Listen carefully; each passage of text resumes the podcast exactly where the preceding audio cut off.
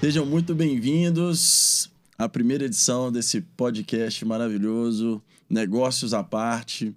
A ideia aqui hoje é falar um pouquinho sobre liderança, gestão, é, histórias, cases, né? sempre trazendo um convidado, alguém para poder compartilhar com a gente um pouco de conhecimento.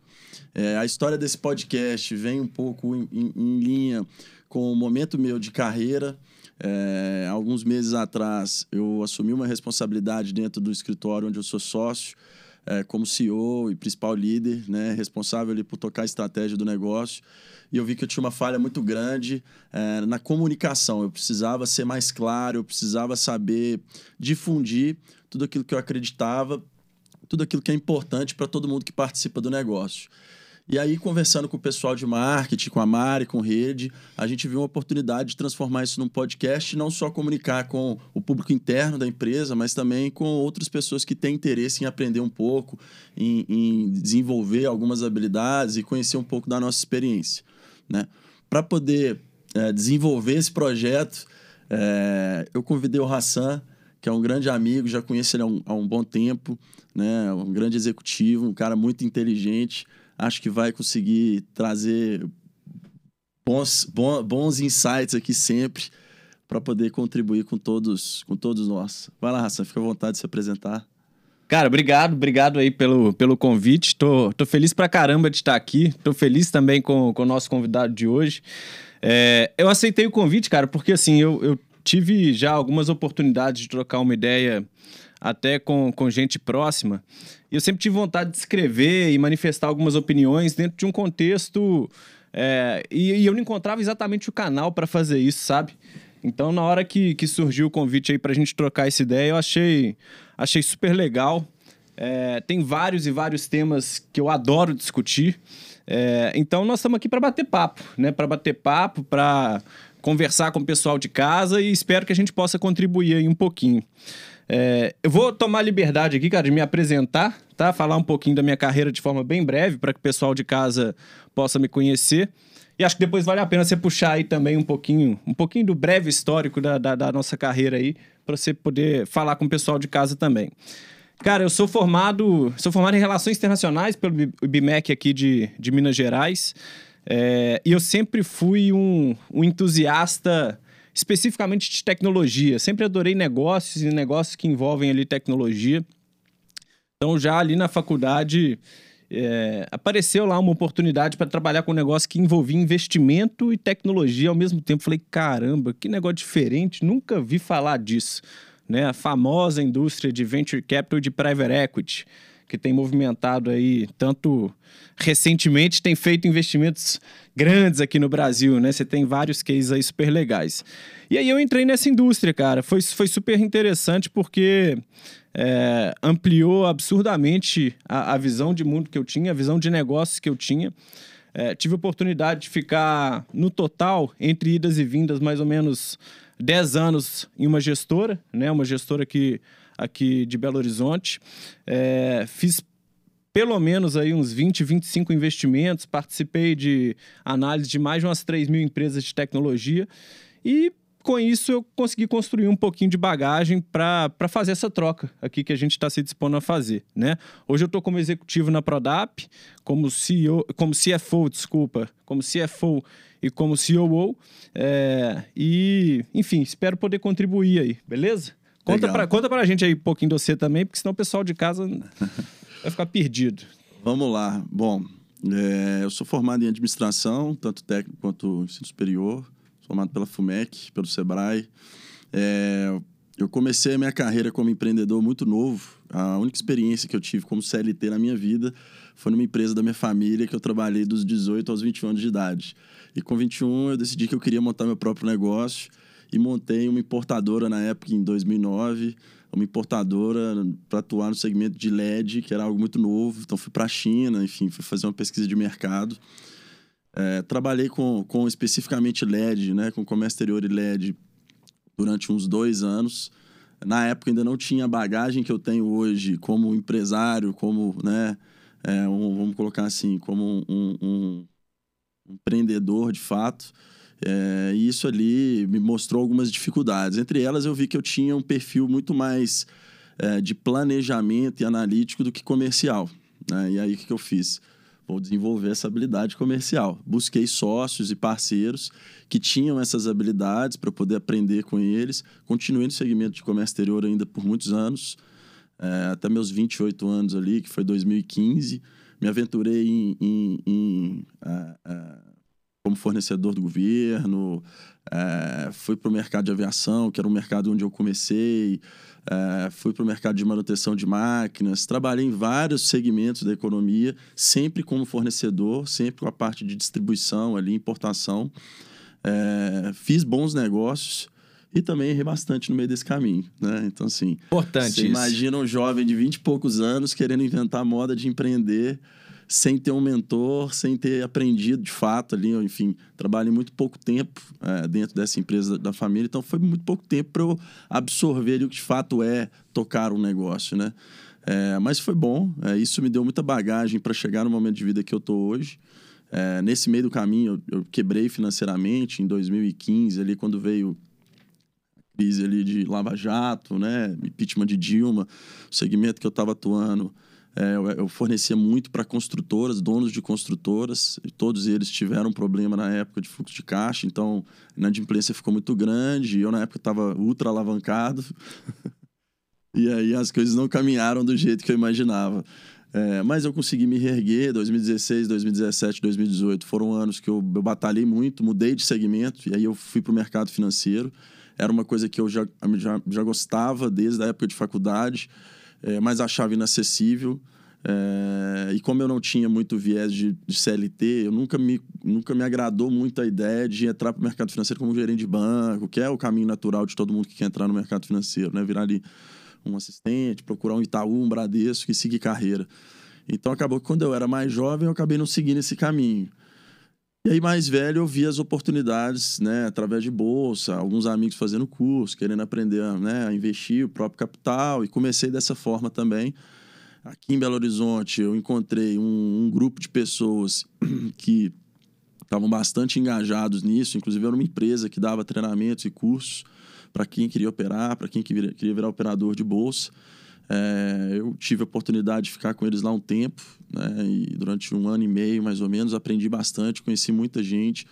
É, de fato, abriu várias portas para mim no mercado, né? Porque eu comecei a ter acesso a pessoas em São Paulo, a conhecer melhor o mercado, as oportunidades. É, muito sacrifício no meio do caminho, aquela coisa, né? Tem gente que olha, às vezes, a gente numa né, determinada situação fala, pô, esse cara tá muito bem, esse cara deu sorte, mas, pô, trabalhei de graça muito tempo para poder fazer essa transição. É, passei muito aperto, é, isso aí também não é o problema, mas nunca é fácil, né? E aí, em 2019, é, já com uma certa bagagem ali, e aí com, usando já um pouco do, das aptidões comerciais que eu desenvolvi, que eu falei que eu não tinha, é, eu consegui fazer bons relacionamentos ali, abrir o escritório é, com hoje dois grandes amigos e sócios. E já estamos dois anos, dois anos operando já esse escritório. Hoje o escritório pô, vem crescendo de vento em popa, é um dos melhores escritórios parceiros é, do banco, né, que a gente escolheu como parceiro. É uma equipe que não para de crescer. A gente cresceu no ano passado cinco vezes em termos de tamanho. A gente quadruplicou a equipe, né? A gente hoje já está indo para outras cidades, enfim, é um negócio muito promissor, que, que mais do que promissor, é um negócio que eu sou completamente apaixonado, assim. É, a gente vê hoje no mercado financeiro um auê muito grande pelo movimento que está acontecendo, né? boletas gigantescas ali de investimento e tal. É, eu já sou muito mais apaixonado com a ideia do negócio, com desenvolver o um negócio em, em, em, um ano, dois anos, uma década, um negócio que eu acredito muito, que vai ter de fato um DNA e um dedinho meu ali, que eu contribuí, que ajudou a transformar, pô, às vezes, um segmento do mercado financeiro, ou talvez uma região. É, e é, eu, eu acho que assim, uma coisa que eu identifiquei ao longo dos anos, sem querer prolongar mais, mas é que a gente sempre tem uma coisa para aprender, né? Assim, a gente ensina aprendendo e a gente aprende ensinando. É, e, pô, dentro de um negócio de pessoas como, como o nosso, eu tenho a oportunidade de fazer isso o tempo inteiro. Porque hoje a gente tem pessoas é, de 25 anos de mercado lá que me ensinam todo dia e a gente tem é, jovens que estão saindo da faculdade com 22, 23 anos, que também me ensinam um negócio novo todo dia. Então é, é, é um grande prazer hoje poder estar na posição que eu estou, é, fazendo uma coisa que eu gosto muito é, e desenvolvendo dentro de um segmento que pô, sempre foi uma, uma vontade, uma paixão ali quando eu era novo, que era o mercado financeiro. Então, e aqui estamos hoje. Aqui estamos, aqui estamos. Cara, aproveitando a deixa aí, né? Acho que não tem como a gente fugir muito da, da pauta de liderança e gestão aqui nesse, nesse primeiro bate-papo nosso. Tá muito dentro da sua fala, né? Dentro da sua história, dentro da construção. É, e hoje a gente tem aqui com a gente o Palhares, Tiago Palhares. Seja muito bem-vindo, Palhares. Obrigado demais pelo convite aí honrado de fazer parte aí do primeiro episódio. Super empreendedor aí. Palhares, conta um pouquinho pra gente da, da sua história, de forma bem breve, de forma bem breve. Vamos, vamos voltar ao assunto liderança especificamente, mas só conta pra gente de forma bem breve o que, que, que é seu histórico aí, cara. Cara, eu tô velho, tem muita história aí, viu, Hassan? Se eu ficar contando aqui, eu vou. Nós vamos, nós vamos ter que gravar uns três, mas.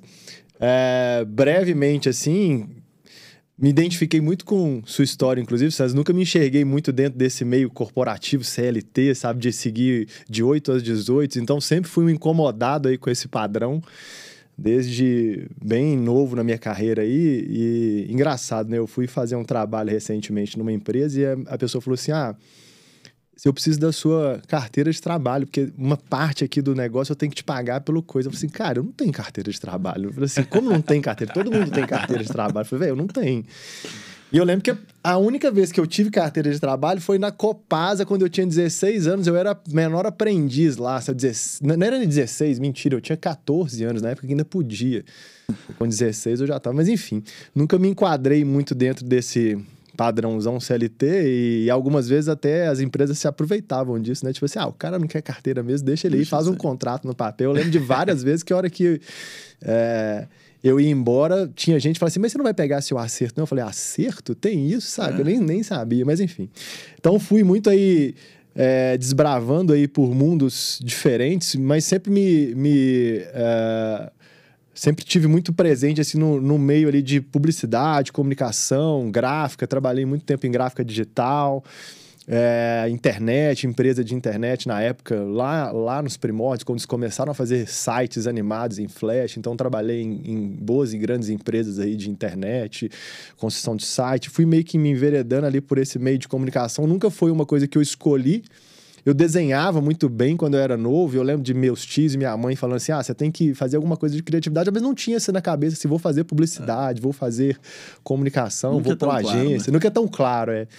E fui meio que entrando ali, tanto que eu fui fazer faculdade mesmo de publicidade com 28 anos. Eu fui fazer faculdade com 28. Então, eu estava muito mais preocupado em aprender, trabalhar, trabalhar de graça e agregar repertório. Então, fui para esse meio aí de publicidade, trabalhei em grandes agências, trabalhei em algumas agências aqui em Belo Horizonte. Aí fui para São Paulo numa época, fiquei lá um período bem curto, porque não me adaptei, era meio meio com medo, assim, de ficar na cidade grande. O Jeca, que saiu de Belo Horizonte, foi pra cidade grande, sabe? Fui para lá, fiquei pouco tempo. É, voltei, mas foi uma escola, assim, cara, tem um mundo gigantesco aí de, nesse, nesse meio aí que precisa ser ainda revolucionado. Naquela época eu já era incomodado, assim, com esse modelo de publicidade tradicional. A gente estava em off aqui falando sobre isso. Foi uma coisa que sempre me incomodou é, o modelo tradicionalzão de publicidade. E aí acabei fundando a minha agência, né, com 26 anos, criei a agência Ataque, ainda existe até hoje. Passei 13 anos da minha vida lá. É, aprendi muito, que a gente entendeu bastante nichos diferentes, sabe? mercados diferentes, clientes com diferentes perfis. Então foi uma escola para mim, para me dar repertório mesmo, né? Eu aprendi muito durante essa essa essa empreitada aí de empreendedor. E sempre me é, é, busquei, assim, mesmo hoje fora da agência, sempre busquei empreender, sabe? Mesmo dentro de negócios, hoje, igual eu tô na Prodap, mas é muito meu. É, minha missão lá dentro, sempre falei com o Léo com relação assim, cara, eu gosto de empreender, eu gosto de estar aqui, de provocar e de querer mudar as coisas, então é, é, um pouquinho do meu histórico, é da minha, da minha bagagem. Aí, senão eu vou me delongar demais aqui na introdução, mas é mais ou menos por aí. Legal. Eu, eu acho que todo mundo aqui tem uma certa experiência já nessa parte de liderança, de gestão, né? Assim, é, eu, eu, eu, eu, o que me chama a atenção é que, né, de nós três aqui, todos têm esse instinto, eu diria que é um instinto, de querer fazer o novo, querer fazer o diferente, se engajar em negócios. Porque assim, é muito fácil se acomodar, né? Você sentar ali e falar, pô, vou cumprir minhas horas aqui, vou vender hora Seguir aqui. o padrãozinho ali. É. Né? é. Eu acho que aqui nós três aqui, pela carreira nossa, a gente sempre foi atrás do novo, do diferente, desde o início lá da carreira, né? E, e a parte de pessoas, a gente às vezes não dá essa devida atenção, mas ela é fundamental pra gente chegar onde a gente quer, né? É. Cara, na prática, assim, o que eu enxergo. Desculpa te interromper. Não, aí, cara, eu não ia falar, não. É o seguinte, cara. Nós estamos falando de um coletivo de pessoas, independentemente de qual contexto de empresa que a gente esteja, né? Então, liderar é sempre sobre pessoas, né? Essa responsabilidade de estar desenvolvendo as pessoas, de ter as pessoas motivadas, ter as pessoas trabalhando, reconhecendo as pessoas, eu acho que é, assim, gerir e liderar é sempre sobre pessoas, né? É, mas isso traz algumas responsabilidades, alguns desafios que nem sempre são fáceis, né? É, eu vou aproveitar aqui, Thiago, e te perguntar um pouquinho do seu contexto de liderança em dois momentos diferentes, né? Você tem o contexto de liderança em que você era um empreendedor que estava fundando ali a agência Ataque e o que que você teve de desafio tanto do ponto de vista de liderança quanto sob o ponto de vista de gestão. E depois a gente, eu queria entender um pouquinho do desafio que você está vivendo na Prodap hoje, né, do ponto de vista de liderança. Mas vamos começar pela, pela agência Ataque. Conta aí pra gente. Cara, ataque começou era um boteco, velho. Tipo assim, literalmente era um boteco. Era eu e eu. É, eu, vou, eu vou contextualizar assim, um pouco pra você entender também o porquê de, disso talvez tenha feito diferença lá na, na parte de gestão da equipe. Mas era eu e eu, eu incomodado com as agências tradicionais, com aquele modelo tradicional, falei assim, cara, quer saber? Eu vou criar um modelo totalmente fora da caixa aqui. Eu lembro que na época tava uma pegada de marketing de guerrilha, tinha uma agência em São Paulo que eu tinha conhecido um cara lá que chamava Spale, com o conceito de, de marketing de guerrilha. Eu falei assim, velho, eu, eu preciso fazer um trem diferente, tipo isso. Mas ninguém acreditava na minha história e, cara, eu era quebrado nessa época. Você virar pra um cara, pô, vão ser meus sócios, tá? Que, que você... Véio, você não tem dinheiro. Eu tinha, eu tinha 300 reais no bolso pra poder, sabe, alugar uma sala, pintar ela e falar que ali era o meu escritório. E novo, né? E, e novo, novo, é. 24 anos, 25 anos, 25, eu não lembro agora exatamente, mas foi 2006. Depois você faz as contas. E aí, cara, é... eu aprendi muito nesse tempo sozinho, sabe? Assim, e tive bons, bons é, é, mentores ali, sabe? A, a, a, alguém dentro da Fiat, na época que abriu porta. Meu primeiro, primeiro cliente foi a Fiat, sabe? Eu bati lá na porta, Rosália, inclusive, o nome dela, vou dar créditos aqui. é, e ela virou e falou assim: Ô Tiago, a gente tem 5 mil reais para fazer aqui uma campanha de panfletagem. Eu falei assim: oh, deixa eu fazer uma coisa diferente com esses 5 mil reais, sabe? Foi engraçado. E aí, isso começou a me dar muito crédito. Tipo assim, cara, esse cara é muito doido. Ele pegou aqui cinco contos, cinco mil reais e fez um mais barulho do que a Léo Burnet que tá anunciando na Rede Globo, saca?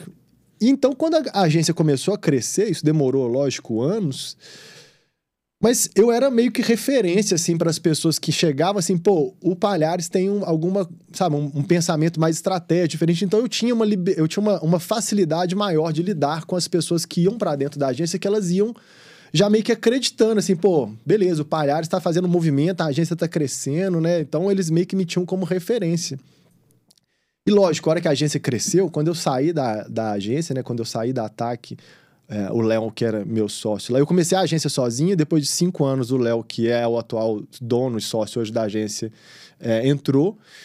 A, agência já estava bem estruturada, mas nessa época, com cinco anos de agência, a gente devia ter, sei lá, 10 funcionários. E quando eu saí, a gente estava na casa ali dos 100, e 100 funcionários, 102, 105 funcionários ali. Então, era muita gente. Então, o que muda nesse cenário, assim, que durante né, o começo ali, é, eu tinha uma facilidade, porque as pessoas que iam, iam, tipo, meio que tentando até aprender muito pelo diferente que eu estava fazendo, pelo que eu estava causando ali no mercado. É, e depois, no, no, na agência grande, é você tentar manter aquela criatividade, manter, manter aquela essência lá do começo, né? Porque muita gente que veio, veio de agências tradicionais, vieram com a cabeça mais setada, tipo assim, não, a gente tem que fazer né, anúncio de revista, sei lá, vamos fazer esporte. A gente todo tempo lutando para mudar aquele mindset. Então, eu acho que é, depois, assim, o, o, mais complexo assim, de, de liderar pessoas é, é, você conseguir mostrar, sabe, sair do, do óbvio, sair do, do é. comum é, é um pouco do que você falou. Se a gente ensina, né, aprendendo, mas também aprende, porque essa galera vem com uma visão completamente diferente, diferente da, da minha ali, né? Que tava sempre. Já, eu já tava, sei lá, 10 anos ali, fazendo um caminho totalmente fora da caixa. Então é um trabalho de você manter a essência, né? E ao mesmo tempo de conseguir absorver o que tem de novo no mercado acontecendo. Então foi muito bom. Não, um negócio legal no que você falou, que é muito importante, eu acho, na parte de liderança e desenvolvimento de qualquer negócio, é que assim você começou a sua história, era você. Então você era seu líder. É. Você se motivava, você seguia. É, você tinha, tinha que... sua cultura de trabalho. Quando você começa a trazer mais gente, é, é exatamente a, a, dificuldade é como que eu mantenho a minha cultura e replico ela o no que outro. eu acredito, é. Então, assim, pô, como é que eu mantenho esse estilo criativo, de querer fazer o novo, de querer fazer o diferente, mas trazendo, pô, 100 pessoas para dentro da equipe? É. Esse talvez é um, é um dos maiores desafios, né? Ô Sanz, então, aproveitando sua deixa aí, conta para nós, lá dentro do seu contexto hoje, assim, é, você mencionou que o negócio vem crescendo de forma absurda, né? Pegar de um ano para o outro aí foi um ah. crescimento de cinco vezes que você falou? Quatro, Cara, foram quatro, cinco, cinco vezes. vezes. 2020, cinco vezes. Esse Co ano, co talvez Como é que três. você mantém a cultura desse negócio? Quais são os desafios de liderança que você tem enfrentado aí dentro dessa realidade? Cara, ó, aqui eu acho que o Palhares consegue contribuir muito, mas eu acho que a questão de. Primeira coisa, para se manter uma boa cultura, tem que ter um alinhamento na hora da contratação. Acho que as pessoas já, elas já têm que ter um. Já tem que ter um alinhamento um com aquele objetivo. Ali, né? Tem que ter um fit. Né? Não dá para você. E assim, eu acredito que não tem funcionário, colaborador ruim. Eu tenho, eu, eu acredito que tem más, más contratações. Sempre quando a gente a gente teve poucos casos de pessoas que não estavam alinhadas com o negócio ou que em algum momento a gente viu que divergiu muito. E no final do dia, quando a gente pega e avalia, foi na contratação que a gente errou. A gente não fez um processo seletivo adequado ali, tanto para mostrar para a pessoa o que, que, é o nosso negócio, quanto para a gente identificar qual, quais são as características daquela pessoa. Então começa por aí. Tem que dar match. Tem que dar dois match. lados. É, match, é. Exatamente. É, o segundo ponto é, é, um trabalho constante de, é, de, pô, de saber mostrar o que é importante. Eu, eu fiz um curso do INSPER, cara, e, e a professora, ela tinha uma professora Virgínia, é sensacional ela, inclusive. Ela fala uma coisa muito interessante. Ela falou o seguinte: olha, cultura você mantém através de três coisas: comportamentos, ou seja, como você se comporta, o outro te modela. Se eu sou um cara que eu não ligo, sei lá, se eu não sou organizado, sou todo bagunçado e tal, a tendência é a empresa ser mais bagunçada. As pessoas não vão dar importância para aquilo. Como diz o Rony da reserva, o conselho é bom e o exemplo arrasta. É. Exatamente, o exemplo arrasta. O segundo ponto é símbolo, simbologia das coisas. Então, vou, vou te dar um exemplo assim. Vou pegar, vou, vou citar duas instituições aqui que eu conheço é, e que a gente ouve falar. Eu, hoje eu sou parceiro do BTG Pactual, eu entro lá e vejo o banco como que ele funciona. Você pega o presidente do banco, ele senta numa cadeira e numa mesa e usa um computador idêntico do estagiário que senta 10 mesas dele. Você vai no banco, pô, talvez o Safra, cara, a sala do presidente é uma puta de uma sala no andar e tal, super aconchegante mesmo. Isso mostra um modelo de cultura do negócio. Né? Então, é, a, a simbologia das coisas é muito importante. Né? Às vezes a premiação, pô, às vezes eu não vou premiar o cara porque é o cara que fez é, um trabalho lá que gerou muita receita, mas eu vou, vou lá premiar o cara porque é um cara que fez algo de qualidade. Então, tudo isso vai mostrando ao longo do tempo qual é a cultura do negócio. E, por último, é, é, sistemas. Né? Então, assim, como que são organizados os processos, de fato, sistemas de tecnologia, como é que as coisas andam dentro da empresa.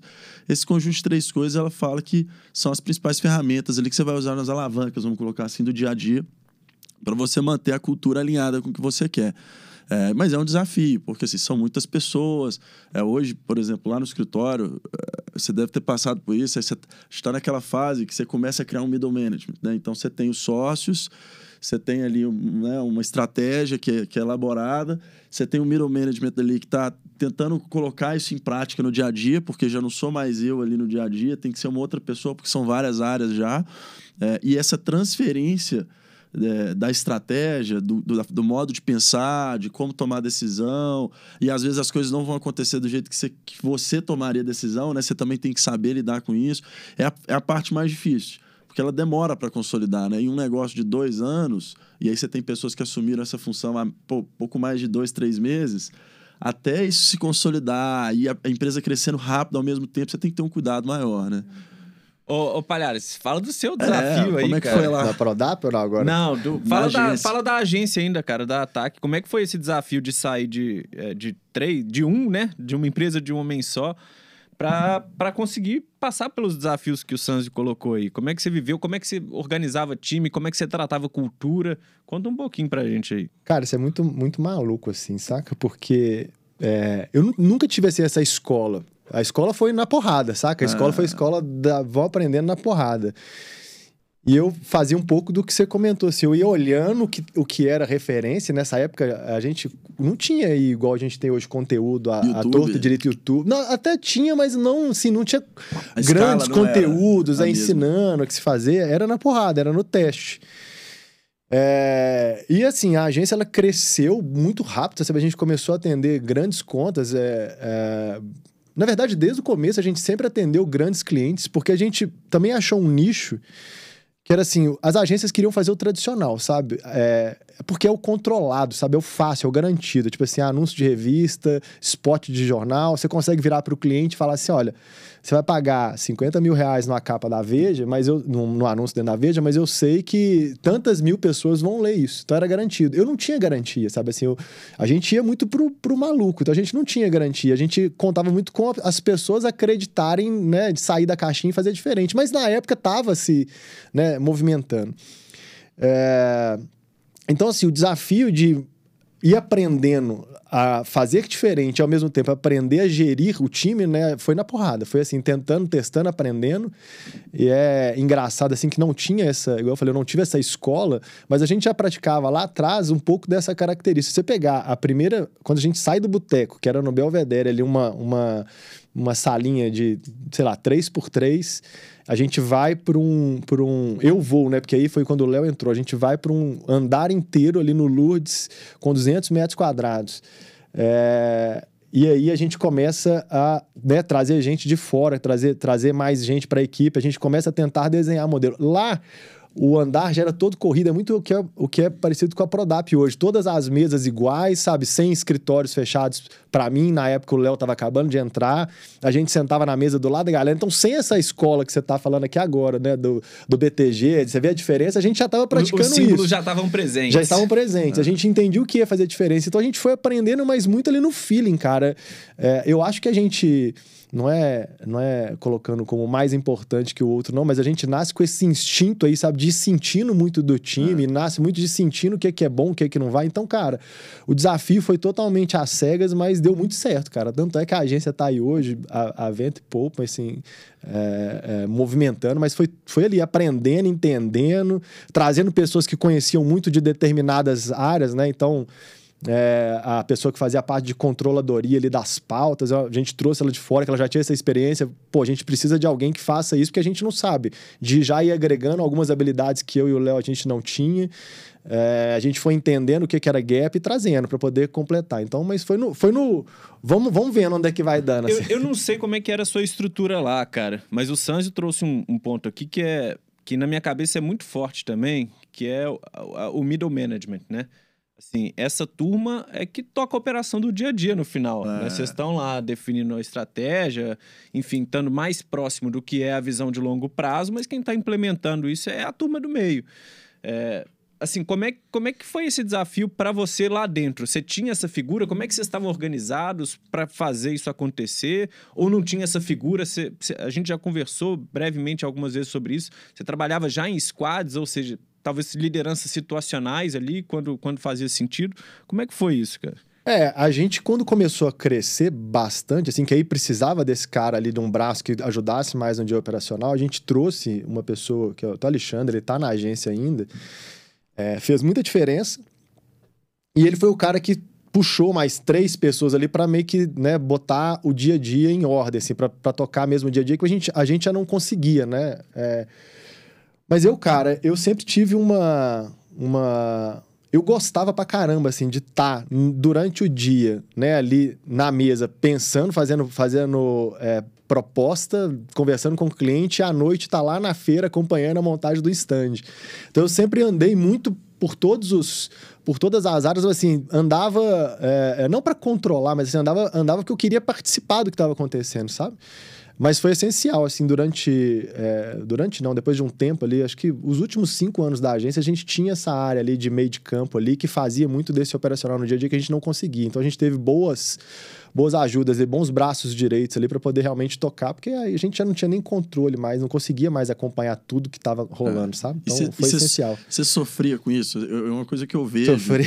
É que assim, cara, à medida que o negócio vai, vai crescendo. Crescer, né? não quer perder, de viver aquilo. Né, Exatamente. Né, é que você tem que ser mais estratégico. E, e, ao mesmo tempo, a sensação é que se você não tá fazendo, parece que tem uma coisa de errado, é, né? É muito. Você sofria muito com isso? Não, pra caralho. E sofro logo depois que eu fiz essa transição também, né? Que eu sempre fui, tipo, a mão na massa. Tanto que é... Até hoje, meu computador eu tenho Photoshop, tudo instalado, que eu gosto às vezes de pegar, peraí, deixa eu resolver isso aqui. Mas não dá, velho, porque sabe, você tem que estar no papel estratégico. Então, assim, essa virada de chave, inclusive, ela é recente, ela é de, de quatro anos para cá, que eu entendi isso, cara, assim, cara, agora eu tenho que pegar o que eu tenho de bagagem e começar a tornar isso mais estratégia. Mas dentro da agência, assim, era diariamente, cara, constantemente, assim, velho, se você, se você não fizer o seu papel aqui mais estratégico, o resto não funciona, cara. Então, era difícil de abrir mão ali. Mas não de, de controle, mais uma vez, de participar. Assim, eu gostava muito de estar ali no, no desembolando, no acontecendo ali com os meninos. É porque onde você estava confortável, né? É onde eu estava confortável. É. Pô, isso aqui eu faço é difícil, há tantos é. anos. Agora, é. pô, ser estratégico aqui, pensar, é. orientar, isso muda já, muita, já... E muda muita coisa, né? Exatamente. É, outra, é outra cabeça que você tem que ter, é outra pegada, é outra forma de tocar o time, é outra forma de. Inclusive, para você passar, né? Conhecimento ou experiência, ela é muito mais fácil quando você tá do lado do cara, eles vão fazendo, do que você tá, né? Vou falar atrás de uma mesa, mas no, no sentido figurado. Né? Atrás de uma mesa, fala assim: olha, eu acho que esse é o caminho. E o cara pensa assim: você acha por quê? Você nem tá fazendo, sabe? É um pouco, acho que até do desafio hoje da Prodap, né? É, é, as pessoas tendem a falar assim, tá, mas de, desce aqui, sabe? Vem cá, é. vem fazer, deixa eu ver se você sabe fazer mesmo. Sabe? É, isso, é, isso é e aí é, essa habilidade que a gente tem que ter de saber transferir, né? De saber mostrar, de, de saber direcionar, mas estando numa posição mais estratégica, né? Estando numa posição mais de gestor, de líder. E, e, e, assim, fora, fora assim, essa dificuldade sua, o que, que você acha que foi a maior dificuldade nesse processo de construção lá na Ataque? Quando, quando o assunto era pessoas, assim, vocês tiveram muito problema de, pô, desalinhamento, ter, tinha muita troca, rotatividade lá de cadeira? Cara, eu, eu assim, fiquei aí, você foi cirúrgico no seu comentário aí, eu falo, até dentro, recentemente, nas, nas conversas que eu tenho ali dentro da Prodap, eu falo com a galera. Eu sempre tive muito orgulho de falar assim, cara, eu demiti um cara na minha vida, saca? Eu demiti uma pessoa na minha vida. E isso porque ele jogou uma, uma garrafa no coleguinha. eu falei, cara, você tá demitido, cara. Você não pode, não pode jogar uma garrafa no seu amiguinho, sabe? A garrafa de, de água. É, mas por quê, cara? A gente sempre esteve muito alinhado na contratação. Eu concordo assim, cara, a gente só trazia quem tinha fit com a empresa, sabe?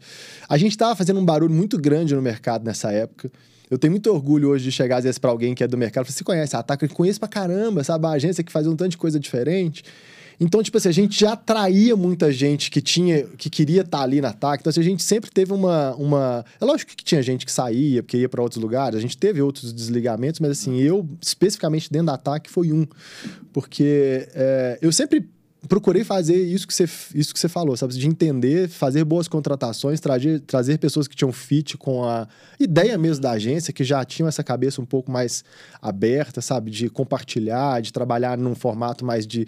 Não era squad, squad definido, né? Mas assim, de eram, eram equipes ali tocando projetos de compartilhar a mesma ideia, de saber aprender com outro. Então, é, não tive muita dificuldade com pessoas, não, sabe? Porque a gente Legal. já fazia esse filtro sem, sem, sem querer. Eu vou tomar a liberdade aqui de descer mais um degrau na pergunta. Desce. Cara, como fazer isso? Porque a gente está falando aqui, né? Ah, fit cultural, fit cultural, fit cultural. Como se implementar uma, uma forma de contratação correta para que você consiga, de fato, contratar as pessoas que tenham fit? Como é que você vive isso? Ou se você quiser falar um pouquinho da experiência aí sua também, Sancho. Porque é, não é, não é trivial, não é simples você conseguir ter essa leitura, né? Então, eventualmente, você precisa de método para conseguir fazer isso. Como é que vocês, como é que vocês botam isso para rodar assim?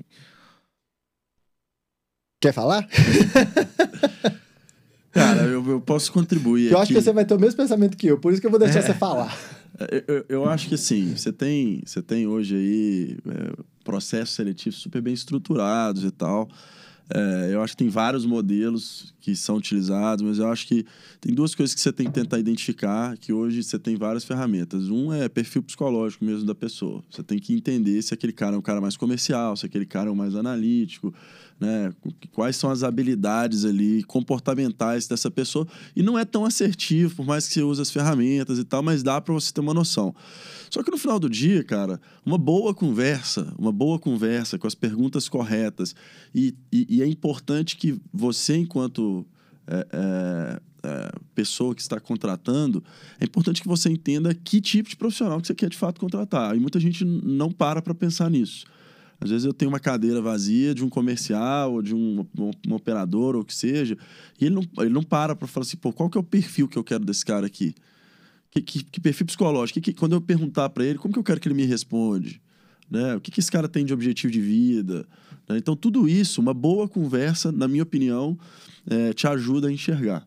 É, não precisa ser você, eu acho que se você, se você treinou bem, se você conseguiu transmitir bem a questão cultural, você pode delegar isso para outras pessoas que elas vão conseguir. Eu já vi processo, por exemplo, que a pessoa conversa às vezes com cinco pessoas da mesma empresa e se uma fala que ela não, que ela, pô, não se sentir confortável com aquela pessoa, acho que ela não está alinhada, às vezes não contrata. Não vai, né? Não, não tá dentro. Não, tem, eu não vejo um processo, mas eu acho que é, é, aquela coisa de você tentar entender a pessoa, fazendo as perguntas corretas, né, sabendo transmitir o que é o seu negócio, porque eu acho que do mesmo jeito que a gente está escolhendo a pessoa, a pessoa tem que escolher a empresa. Ela tem que entrar falando, eu quero, igual ele falou, pô, a Ataque foi, foi uma, uma, uma, empresa de publicidade que ela, com certeza, tinha vários profissionais que estavam entrando no mercado, gente que já estava no mercado, que ela falou, pô, eu quero trabalhar lá, porque os caras estão fazendo um negócio que eu acredito que eu quero aprender. Né? Não é o salário, óbvio, né? Salário todo mundo olha, mas assim, pô, não é só o salário, eu quero estar tá lá, é uma empresa diferente. Então, empresas que conseguem transmitir o que, que ela representa, ela tende a atrair profissionais já mais alinhados. E aí, naquela conversa ali no tete a tete, você consegue entender se faz sentido ou não. Véi, eu, eu deixei você falar exatamente por isso, sabe assim? Eu acho que eu sou dessa linha aí.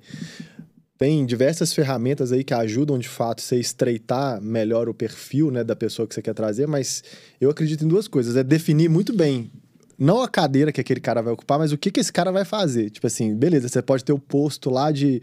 Uh, vamos, vamos, vamos ser um auxiliar financeiro. Uhum. Mas isso é muito vago, tá? E você pode trazer independente. Mas o que, que eu quero que esse cara faça? Ah, eu quero que esse cara melhore os meus processos de cobrança interna. Então você tem que buscar uma pessoa com esse. Então acho que a primeira coisa é essa: definir muito bem o que você quer que esse cara resolva para você.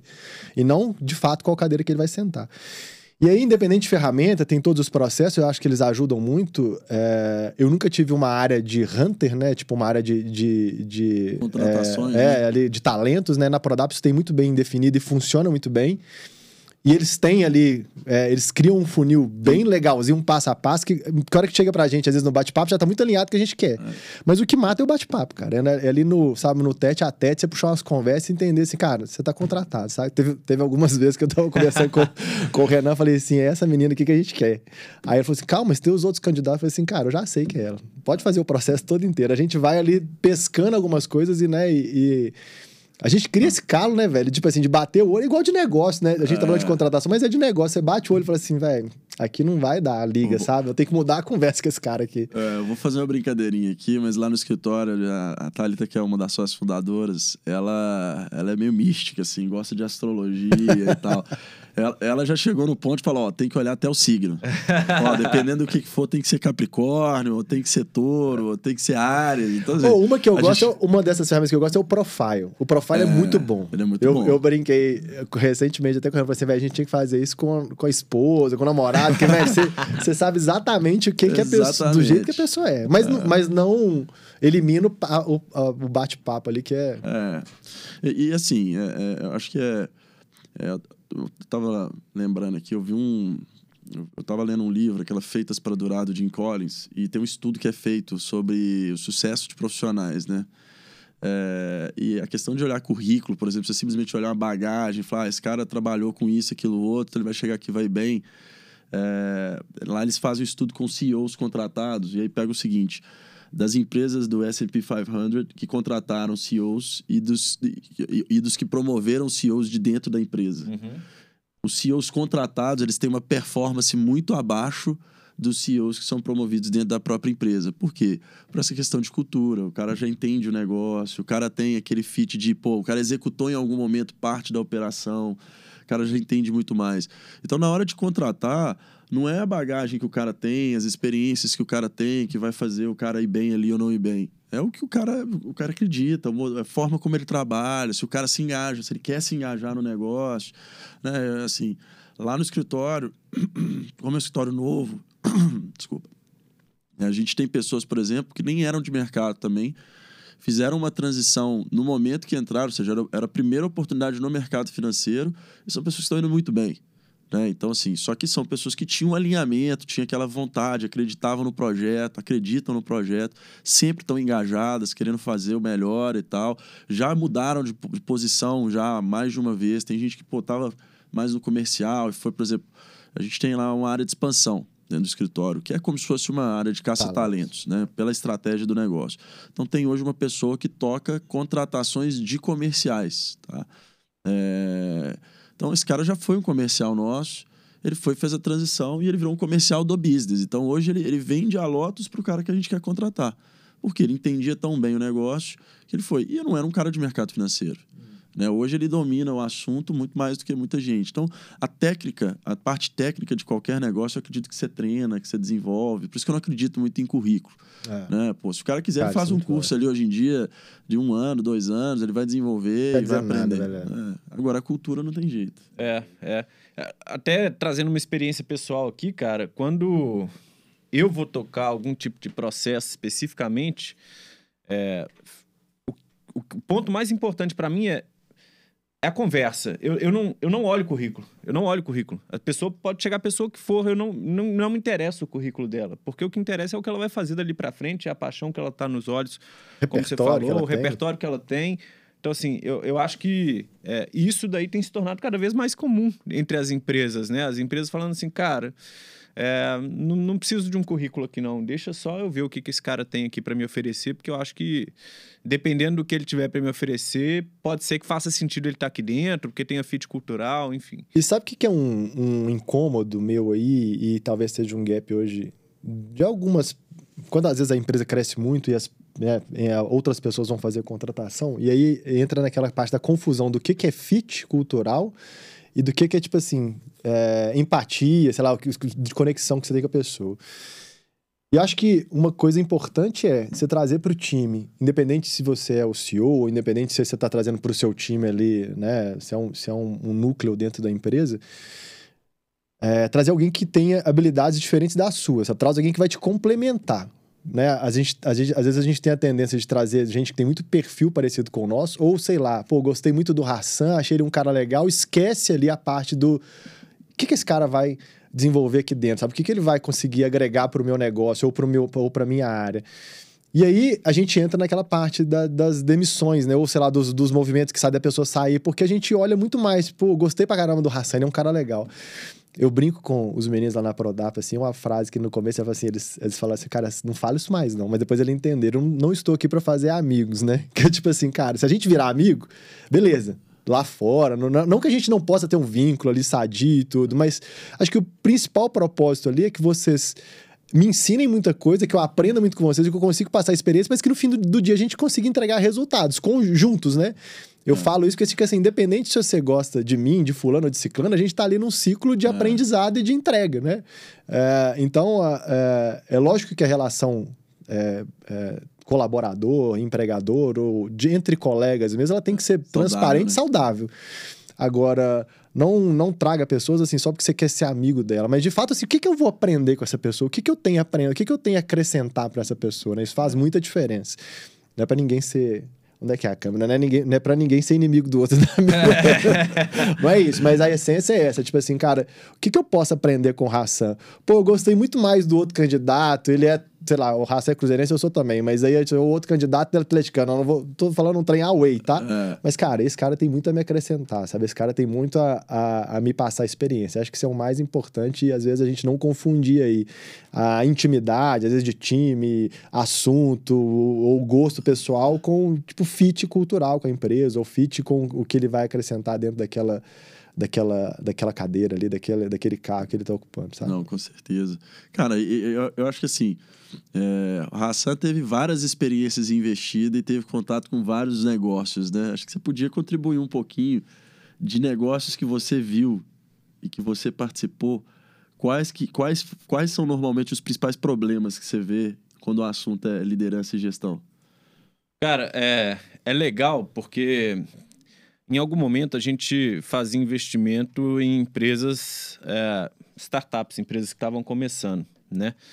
É, e, e é muito comum existir uma figura de um empreendedor que tem um puta potencial técnico, é, mas que é péssimo de gestão ou que é péssima liderança. É, naturalmente eu não vou abrir os nomes aqui, mas a gente chegou a ver assim caras que tinham uma capacidade intelectual altíssima, mas que eram péssimos líderes e a empresa não vai para frente por causa disso. Uhum. Né? Então, assim, é, um, um, dos grandes desafios, principalmente quando você está fazendo é, investimento em empresas, é entender assim, cara, qual que é o perfil desse cara? Esse cara está aqui para contribuir enquanto gestor ou ele é só um empreendedor visionário que não consegue contribuir do ponto de vista de gestão? É, e o aprendizado que fica é, desses 10 anos ali fazendo investimento e tendo contato uh, diário com, com essas empresas, é, é que no final a gente menospreza a importância da cultura e da gestão. É, o resultado da empresa está muito mais vinculado à cultura do que o que a gente trata no dia a dia.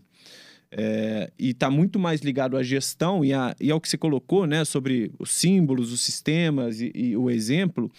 É, porque assim, não adianta você ter um puta visionário dentro de casa que não consegue passar as coisas para as pessoas que estão lá dentro, não consegue manter essas pessoas motivadas, não consegue desenvolver essas pessoas.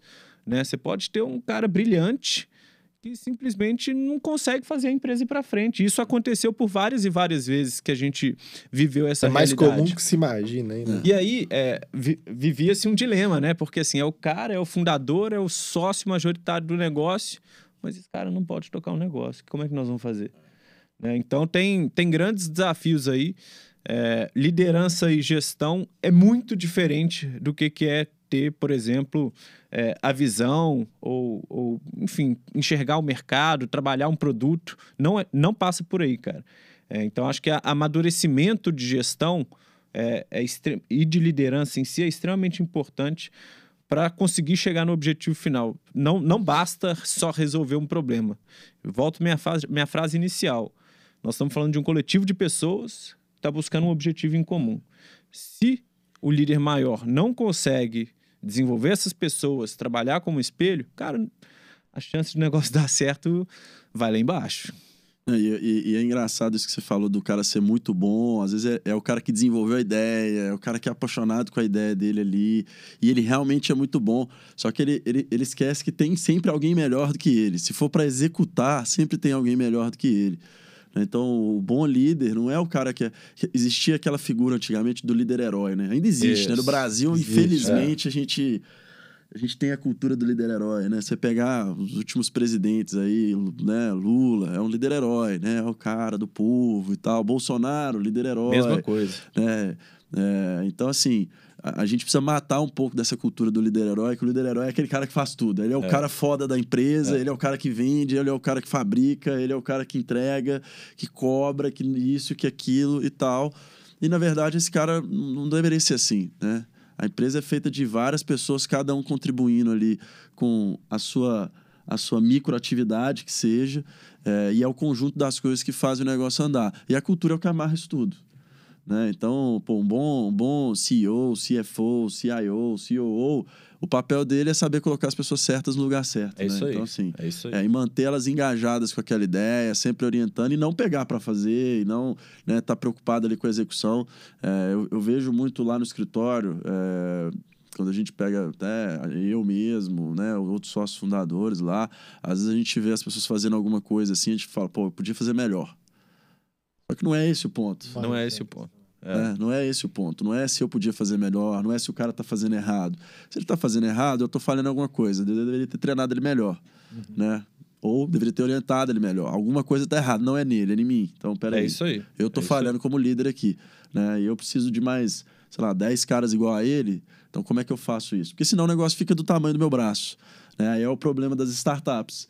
É o cara, ele acha que ele é o cara bom, ele é o cara foda, ele não sabe construir um time, e aí o negócio sempre vai ficar limitado à capacidade dele. E ele não, ele não, não consegue, às vezes, perceber que a capacidade dele não é o suficiente para fazer o negócio ser grande. E às vezes é até uma empresa sadia, saudável, assim, É. do ponto de vista de faturamento, mas poderia crescer três vezes mais se ele conseguisse entender que tem outras pessoas para colaborar ali, né? Isso é muito legal de, É, a de empresa ficar limitada, Limitada ao ao tamanho pensamento do dele, né? braço, É, como o Sanzi é. falou aqui. né? É, isso é um, É bem legal. É um desafio, cara. E, e- e eu falo isso porque eu acho que eu, eu- da- das, das minhas experiências hoje, eu tô vivendo a, a mais eh, desconfortável para mim. Porque é um negócio que tá ficando muito grande, muito rápido e tem um potencial de ficar gigantesco, né? Então, assim, é, não só por mérito nosso, mas pelo momento de mercado também, assim. A gente tá vivendo um momento de transformação no mercado financeiro e o nosso negócio começou num momento muito adequado. E a gente está trabalhando direitinho. Só que isso traz muita coisa nova e, assim, é, é, todos os dias. Todos os dias é um problema novo para resolver, todos os dias é uma situação nova, é uma coisa que você não tinha se atentado. Por exemplo, hoje essa questão de liderança de pessoas, ela está muito latente lá. Né? Então eu, eu olho para esse problema e falo, pô, peraí, talvez seja, a hora da gente ter uma área de RH aqui, que a gente não tem. Você olha pro negócio, Não tem, que é a coisa mais óbvia, né? Se for qualquer empresa já mais bem estruturada, tem uma área de RH lá, uma pessoa responsável, organizar feedback e tal. Nós não temos. Vale a pena, ô Palhares, você contar um pouquinho é, do- da sua experiência recente na Prodap, como é que você enxerga o papel de ter esse talentos, né? Esse time de talentos, É. esse Tá, time de boa. recursos humanos. Como é que você vê essa, essa figura aí dentro da importância do contexto de liderança e gestão? Cara, é, eu vou até puxar um gancho que você me fez a pergunta lá no começo, assim, ah, fala da ataque, fala da, né, da... Foram dois grandes momentos aí dentro da minha carreira e da Prodap também, para entender esse contexto aí. Mas eu vim para a Prodap, assim, teoricamente substituindo uma pessoa que era muito querida pelo time, substituindo no, no sentido, né, que a pessoa optou por sair da empresa e aí eu vim meio para preencher aquela, aquele espaço. Muito querida pela empresa, um puta de um profissional que tinha deixado um legado muito bacana lá dentro. Então ele tinha uma, uma conexão muito legal com as pessoas e tinha já um tanto de coisa ali, né, estruturada que ele tinha feito, enfim. E eu vim com, né, o Léo quando começou a conversar comigo e falou assim, cara, queria que você fosse lá para Prodap para botar um pouco da sua experiência de mercado, né, lá para dentro. A gente precisa de ganhar mais corpo ali dentro da área de marketing. A gente precisa de dar mais eh, visibilidade para a empresa. Então isso foi um, um pouco um choque, saca? Assim, tanto com o time, que eles tinham uma expectativa de uma pessoa que... Choque no bom sentido, tá? Eu acho que esses confrontos aí, essas, essas, divers, é, é, essas, esses conflitos de ideias mesmo, eles são, eles são bons para a gente crescer. E foi assim, fundamental, fundamental ter um braço de talento muito bem estruturado. Nunca vi igual lá, não é puxando o saco da Prodap, porque eu falo isso no dia a dia lá com as meninas, assim, é muito bem feito, muito bem estruturado. É, nesse, nesse período aí também de eu ter saído da Ataque e ido para a Prodap, dei consultoria em algumas empresas, grandes empresas, e eu nunca vi uma área tão bem é, é, estruturada do ponto de vista de apoio ao líder, apoio ao gestor, apoio a- ao time, sabe? De, de conseguir entender ali as transições, assim, foi é, fundamental para que a gente conseguisse hoje estar tá onde a gente está, sabe? A equipe cresceu, quem tá lá, lá dentro do time com a gente tá voando, sabe? A gente tem feito uma diferença muito grande dentro da empresa, a gente tem provocado bons pensamentos, assim, dentro da Prodap. Mas isso só foi possível, né, por conta de ter uma área muito próxima, de apoiando, de entendendo e me, e me dando ali mais ou menos os caminhos, né, de, de como eu iria, é, de como que ele funcionava, aquela dinâmica ali dentro, né? A gente tem uma, uma curva de aprendizagem também, né? Não só do negócio da empresa, do business da empresa, mas como roda ali os times. Então, assim, a, a área de talentos, assim, ela é fundamental para te dar uma guiada. E aí entra, inclusive, é, um pouco do que você está falando, assim, a maturidade de líder ou do e aí líder independente do nível de cargo que ele tá, de entender que ele nunca está pronto, sabe, que ele nunca é melhor do que os outros que estão ali dentro, que ele nunca tá é, ele nunca é dono da razão. Se entra uma pessoa ali que às vezes tem um ego muito grande, fala assim, cara, tô acostumado a fazer isso, deixa comigo, a chance dele quebrar o vínculo com a equipe inteira é muito grande. É lógico que você tem ali, vai sempre existir, né, numa transição ou numa ou mesmo num- numa, numa nova estrutura, pessoas que talvez não se enquadrem com o modelo, mas, cara, super normal, é, é, o- é o papel do gestor também saber lidar com esses ruídos, mas acho que o ponto principal é saber que você não sabe de tudo, sabe? Independente da sua experiência, pô, eu tenho aí 20 anos só de mercado de publicidade, consultoria, marketing, mas, cara, eu tô aprendendo pra caramba dentro da Prodap. Tô aprendendo coisa que, assim, eu nunca achei que eu fosse é, entrar nesse vínculo, nesse, nesse nível, assim, de, de, aprendizado. Tem sido uma escola e, de fato, essa área de talentos, ela faz muita diferença aí pra amenizar esses, esses, essa transição. É, essa manutenção é um negócio complexo. Constante né? também, né? E, e como é- lá vocês têm, hoje, é, você está falando que lá é super bem estruturado, hoje vocês têm ferramentas, processos para manutenção dessa, dessa liderança, assim, a gente vê, às vezes, é, processos de feedback, né, anuais, Temos, trimestrais, como que funciona isso lá? Quer falar mais sobre isso aí? Que você tá lá mais tempo que eu, você explica melhor. Vou falar, cara. É, o, o pro- é, tá, tá muito bem amarrado esse programa, sabe? É, a gente é, tem algumas definições, por exemplo, a gente tem a liderança fazendo one-on-one sempre um- um- uma vez por mês. Então, cara, eu sento com meus liderados uma vez por mês para entender o desenvolvimento deles, o que está funcionando, o que, que não está funcionando. Isso faz parte do programa. Né? Tem todo um processo de avaliação dos talentos que começa com a avaliação do líder, autoavaliação. Você faz praticamente uma avaliação 360 ali, para depois isso culminar é, numa, numa discussão em um comitê de algumas pessoas que têm relação mais próxima e, e a gente construir isso dentro de uma matriz de nine box, né? É, que tá ali indicando como é que tá os talentos com relação a potencial e com relação à à performance deles. É, a gente tem mais do que isso, a gente tem talent partners lá dentro, né? Que são ah, pessoas que estão ali justamente para poder fazer essa troca que o Thiago mencionou, né? Que o Palhares mencionou. É, que assim, cara, é, eu acho que alguma coisa pode não estar acontecendo ou rodando tão bem.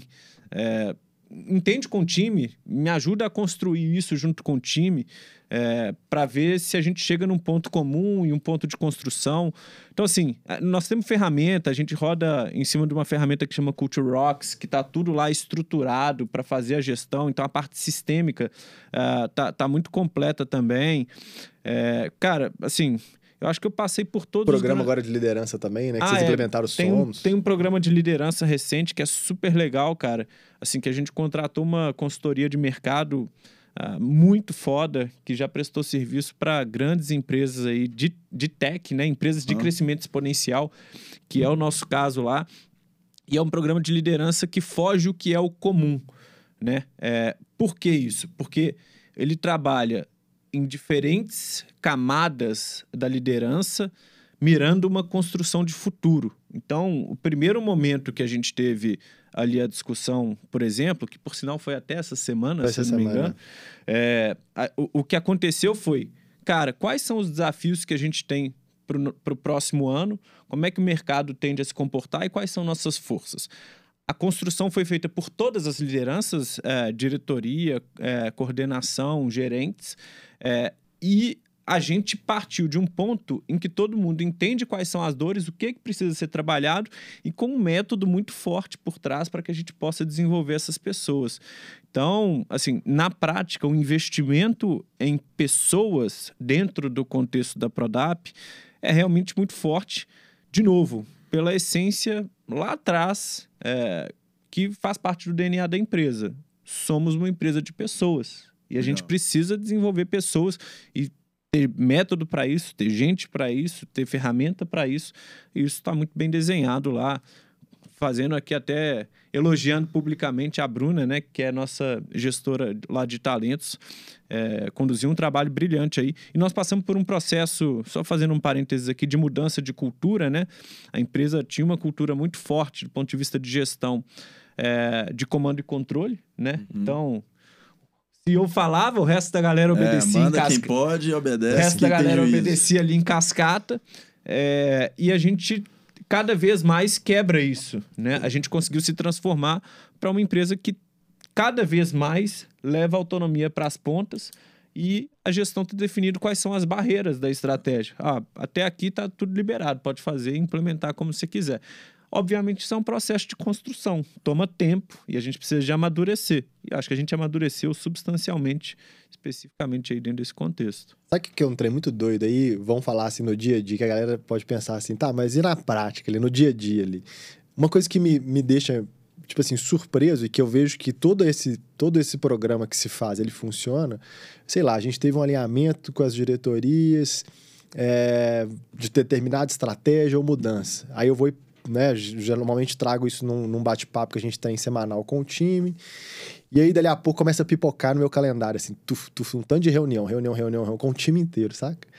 Das pessoas curiosas e te, cara, me explica melhor, deixa eu é. entender, sabe assim, você vê que essa essa prática ela começa a ser diluída, tipo assim, eu quero entender, me explica. É uma transparência bem legal que também de novo, assim, é, é difícil você ver dentro de organizações do tipo, se alguém sentar com o Hassan, assim, Hassan, quanto que a Prodap fatura hoje? Por que, que a Prodap é de... Por que, que vocês optaram? A gente tem um, um nível de transparência com, com o time que é importante. E aí eu tô falando não só de valores, mas assim, de alinhamentos, de estratégias, de, de então então, assim, isso ajuda, inclusive, que, com que o time inteiro entenda e esteja alinhado com que para que rumo que a empresa quer ir, saca? Então, isso na prática, para mim, é o que mais chama atenção, sabe? Assim, é o time entender, querer saber, pô, por que, que esse movimento tá acontecendo assim, por que, que tal coisa vai ser, sabe? É bem legal é. isso. Na prática, Sanji, tudo que não é oficial se torna oficioso. Então a gente precisa cada vez mais de trabalhar com, com transparência. E aí é. a gente joga de forma transparente com todo mundo para que a gente nem tenha possibilidade de gente tendo é, second thoughts, né? Assim, pensando, porra, o que, que, que, é isso? O que, que será que está por trás dessa agenda aqui que a galera tá falando? Então, quanto mais limpo você joga, é, mais as pessoas estão confortáveis. Elas podem não concordar. Isso não é um problema. É. O Thiago pode não concordar com o que a gente está fazendo, mas ele está ciente do porquê e o que, que está sendo feito, entendeu? Cara, eu concordo 100% com essa, com essa tese. É, acho que a palavra comunicação é comunicação. Então a gente comunica o que, que a gente quer fazer. Então, acho que o papel da liderança sempre é saber comunicar a estratégia, o que está sendo feito, por que está sendo feito. E, assim, quando a gente pega grandes empresas ou pequenas empresas, normalmente esses problemas com pessoas é, de desalinhamento começam quando as pessoas começam a entender o que está sendo feito. Aí, você começa a ter situações onde a pessoa sempre está criticando o que está sendo feito. É, pô, estão fazendo isso aqui mal, tinha que estar tá dando mais atenção naquilo. Pô, estão gastando dinheiro com isso, tinha que gastar dinheiro com aquilo. Perfeito. É, e, eu, eu, pego o caso da Lotus, que é um negócio que está começando, você já viu várias investidas e você teve lá a, a experiência da ataque. É, quando você está construindo um negócio e está empreendendo, né, e, e, os processos de transição de momento do negócio não são tão claros, não é um negócio consolidado, você tem inúmeras prioridades. Cara, se você não comunica bem, a coisa sai do controle muito rápido. E eu não falo só é, é, entre é, líderes e liderados, né? Eu falo entre qualquer pessoa da empresa, assim, entre eu e meus sócios, por exemplo. Se eu não comunico bem o que eu penso e eles comunicam bem o que eles pensam, até entre a gente a coisa fica, fica ruim. Né? E no final do dia, a empresa ela é, um, ela é, um ente, é um ente à parte. Né? Aqui no Brasil, a gente tem uma cultura antiga dos nossos pais, assim, ainda tem ainda uma herança grande disso, né? do, do empresário que monta a empresa para tirar o salário dele todo mês. Tirar uhum. o salário não, né? Tirar o prolabore dele todo mês ali. Né? Então, é, a empresa é a vaca leiteira. Né? eu já tenho uma cultura diferente. A gente que, né, a gente hoje já vem com uma cultura mais de que, olha, eu estou desenvolvendo esse negócio aqui, é um ser vivo, né? Ele tem o valor dele, eu hoje tô, faço parte, amanhã eu posso não fazer mais. Seja eu sócio ou meramente um colaborador, isso não importa, eu estou aqui para contribuir com a minha parte. É, e quando você coloca dessa forma, é, igual todo filho, você tem que saber o tempo inteiro orientar. Você tem que saber como é que ele faz, como é que ele não faz, qual que é o, qual que é o objetivo dele. Assim, isso que vocês falaram de fazer um, um, um, uma avaliação e um alinhamento entre as lideranças, a gente fez também, engraçado, em janeiro a gente fez um SWOT, chamei todos os líderes do escritório, falei, pessoal, vamos sentar aqui e vamos avaliar nosso negócio. É, porque não é da minha cabeça. Eu, assim, apesar da, da, minha, da minha função lá como CEO e tal, eu nem eu, eu particularmente não, não, não gosto desses títulos, não, mas vamos lá, como figura estratégica do negócio, meu papel não é construir a estratégia e mandar todo mundo fazer, né? O, é. o, o manda quem pode o, obedece. Comando quem... e controle, né? É, então assim, eu, meu papel é muito mais assim, pô, tenho sete, oito pessoas aqui que vão me ajudar a executar essa estratégia. Pô, vamos construir ela junto aqui, cada um da sua opinião, porque primeiro que o cara vai acreditar muito mais naquilo que ele está participando. É isso aí. E segundo, que a ideia não é o cara contribuir com uma coisa que eu não tô percebendo, né? Então, assim, pô, vamos colocar todas as cartas na mesa aqui e fazer nosso jogo. Então, essa, essa, essa, esse, essa, esse alinhamento contínuo e essa manutenção, essas práticas. eh, Meu sonho era fazer um Ninebox lá. Já tentei, a gente, inclusive, tem uma ferramenta também, mas precisa dar trabalho pra caramba isso aí. Mas é, talvez até o final do ano a gente consiga. Faz um benchmark lá, cara. Vai ser É, bem-vindo. boa. Troca de vou- vou- experiência. vou- como é que ela chama? Bruna? Bruna. Eu vou contratar a Bruna. Não, aí, aí nós vamos ter um problema. O podcast vai morrer aqui no primeiro episódio. Ô, Bruna, o que que você acha de fazer uma transição de carreira? Ah, mas aqui, pegando um gancho na sua fala, cara, assim, ó, de forma objetiva, eh, eu, eu acredito eh, na gestão e na liderança que gasta muito tempo, a maior parte do seu tempo, fazendo três coisas: alinhando, alinhando e alinhando. Cara, se a Reunião gente... o dia inteiro. Se a gente estiver alinhando as pessoas o tempo todo sobre o que está acontecendo, eu tenho certeza que elas vão estar mais compradas no negócio, entendendo qual é o caminho que a Com gente precisa certeza. seguir. E só fazer um parênteses aqui legal, acho que se, se você quiser, você pode até falar aí, a gente entendendo a, a importância de não ter o oficioso, a gente criou um canal que chama Rádio Peão, lá dentro da empresa, né? Fazendo uma brincadeira ali com o nome do negócio da pecuária. Conta aí um pouquinho pra gente, palhaço. Não, é isso mesmo. É de, de, de mesmo. O Léo fala uma frase lá que é: não ataca a pessoa, sabe? Ataca o problema. Não, não começa a construir, né? Ou da pessoa ou da ideia, ataca o problema. E aí montou-se essa. essa... É um dia que o, o, o presida lá, a gente na intimidade, ele chama de presida, ele assume o Instagram da, da, da Prodap, abre aquela caixinha lá de pergunta e fala assim, velho, pergunta o que você quiser, saca? Troca ideia aí, ataca a dor que você tem aí, é, eu tô aqui pra botar, botar a cara. E é muito bom, porque ele. O Léo já é um cara muito presente, assim, sabe, no dia a dia da empresa, tá lá sentado na mesa com a gente, é um cara muito aberto de se trocar ideia.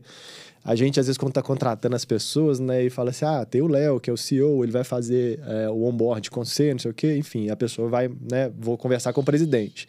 E aí depois vê o Léo lá no dia a dia fala assim: "E- ele que é o presidente, você começa a gerar. Porque ele é muito de ali de bater papo, de contar história, de falar. Então, a gente fez essa brincadeira aí no Instagram de botar o Léo pra assumir o Instagram da Prodap um dia, ele fica numa live lá ao vivo e, a galera perguntando e ele respondendo o que o pessoal quiser perguntar.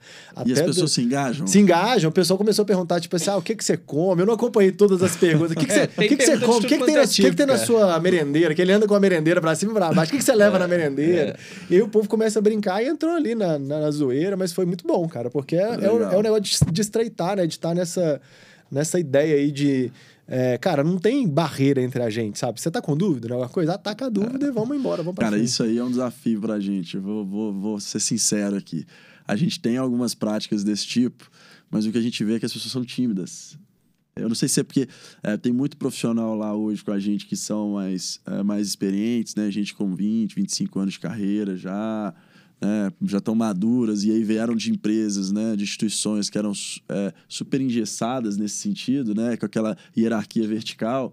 E aí cai num modelo onde a gente tem uma hierarquia 100% horizontal, né? Então, é, pô, eu, eu tô aqui, se você tiver uma crítica para fazer meu, do, de alguma atividade, alguma coisa que está sendo feita, fica à Ah, vontade mas é de falar. é. Você não vou levar pro lado pessoal, né? Acho que dentro de uma empresa você nunca pode levar nada pro lado pessoal. Que você falou, não ataca a pessoa, eu tô atacando o problema.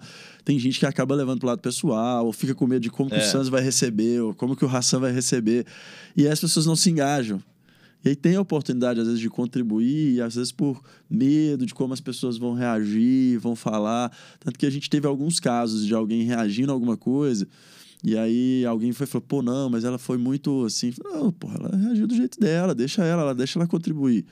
Não, não tem que levar nada pro lado pessoal, não. Se pareceu isso, não, com certeza não foi o que ela queria ali. O mais importante é que ela levantou a mão e falou o que ela pensava. É, é né? isso. Então, é- isso é até um negócio da cultura. É assim, você na hora que alguém fala, você tem que falar, não, obrigado. Eu quero que você É. fale mais. Traz mais esse Né? tipo, é. E se alguém critica, fala, não, não critica, não. Deixa ela falar, é isso aí. Não, não- tá tudo certo. Não foi pessoal o negócio. Boa. Ela tá criticando o problema aqui. Vamos, vamos, vamos trabalhar aqui para resolver. É, eu fi- fiz uma leitura recente que fala um pouco disso, que é o, o livro A Regra é Não Ter Regras, do, do Ah, CEO do. Netflix. E ele fala muito isso, sobre como é que é a construção é, de uma empresa que tem a inovação como DNA para que você esteja sempre com a régua mais alta. Né? E uma das premissas básicas para conseguir se atingir isso É, o primeiro ponto, ele fala que é a densidade do talento, né? Você, de fato, ter os melhores talentos dentro de casa. É, e aí eu acho que isso é uma conversa para um próximo podcast. É, mas o segundo ponto é, é, a importância de se dar e receber feedbacks de forma honesta, transparente. Outro cara que fala isso de forma muito direta é o Ray Dalio, né? É. Do, do, da Bridgewater. Então, assim, tá muito claro. A gente tem vários exemplos é, de construção da importância do feedback, da importância da troca. É, e parece que dá certo. Tem muita gente fazendo e dando certo, é. né? Então... Eu, go eu gosto dos mais diretos, diretos e verdadeiros, né? Daqueles assim, puta que pariu, pa... Pode falar palavrão? Pode falar, pode, pode falar. Pode, pode falar o que você quiser. Faz o pi porra, Palhares, vai dar merda esse trem. Assim, esses são os bons, assim, que você entra é. naquele ali. Aí você fala assim, cara, agora eu criei uma conexão com esse cara. É. Agora eu tô. Agora eu tô. É. Não que você tenha que falar palavrão, mas assim, é o cara que não tem. É, não tem dedos. Não tem dedos pra falar com é, você. Exatamente. E aí você pode fazer as perguntas certas pro cara. Pro também. cara, o que você quiser. O que, que, que ele, você acha que não vai dar Que ele não vai se né? sentir ofendido, que não vai ter, não tem problema. Eu gosto dessa.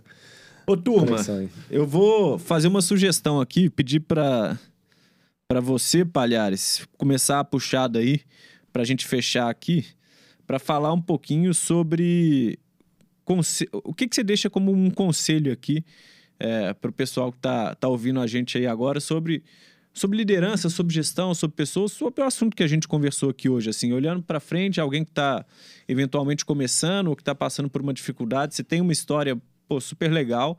É, eu acho que você consegue contribuir com, com a galera que está ouvindo aí sobre o que, que você deixa para essa turma? Será? Você confia em mim? Confio de olho fechado, cara.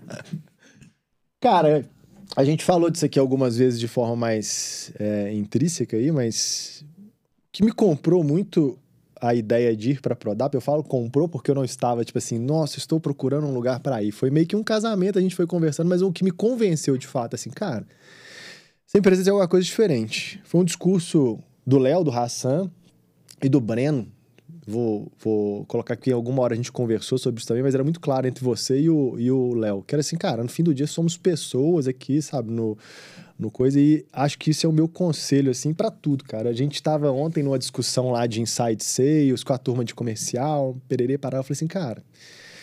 Hoje é inbound, amanhã é outra estratégia, amanhã não sei o quê. No fim, no fim, no fim de tudo, é uma pessoa querendo vender e outra querendo comprar. Né? E o, e o, a maior estratégia que você tem que ter nesse caminho, o que, que esse cara quer escutar? Sabe? O que, que esse cara. Que que eu, como é que eu posso chegar nesse cara e de alguma forma tocar e mudar a vida dele ou mudar a visão dele para ele vir comprar de mim? E a mesma coisa para gestão. No fim, no fim do dia, são pessoas. Cara, não adianta uma área de talentos super bem estruturada, não adianta é, aplicativo, plataforma que vai te ajudar nisso, treinamento, mentoria. Se você não entende de pessoas, né? Se você não consegue entender, assim, cara, de relações, de comportamento, é o que você trouxe do exemplo aí, né? Das vezes de um cara que é fora da curva de ideias, mas não sabe lidar com pessoas. Então, acho que é, cara, manter sua escuta cada vez mais ativa, entender de fato o que as pessoas querem falar, saber o que elas estão falando, é, a gente fez uma brincadeira aqui no começo, o corpo fala, os movimentos falam, de você saber fazer uma leitura muito boa, assim, do cenário de pessoas mesmo, assim, não, não de... É, esquece estratégia, tudo isso aí vai mudar, vai... vai mas, assim, cara, o que, que eu posso ajudar o Hassan para ele se desenvolver? Como que eu posso me desenvolver através dele? Então, acho que o grande é, X da questão aí é você entender de pessoas, sabe? Você saber cada vez mais é, que do outro lado ali é um ser humano, tem empatia pelas, pelo que talvez essa pessoa está passando, né? De, de, de, repente ele está numa semana ruim ali no trabalho, mas, pô, ele perdeu às vezes algum parente, ele, ainda mais no cenário que a gente está hoje em dia.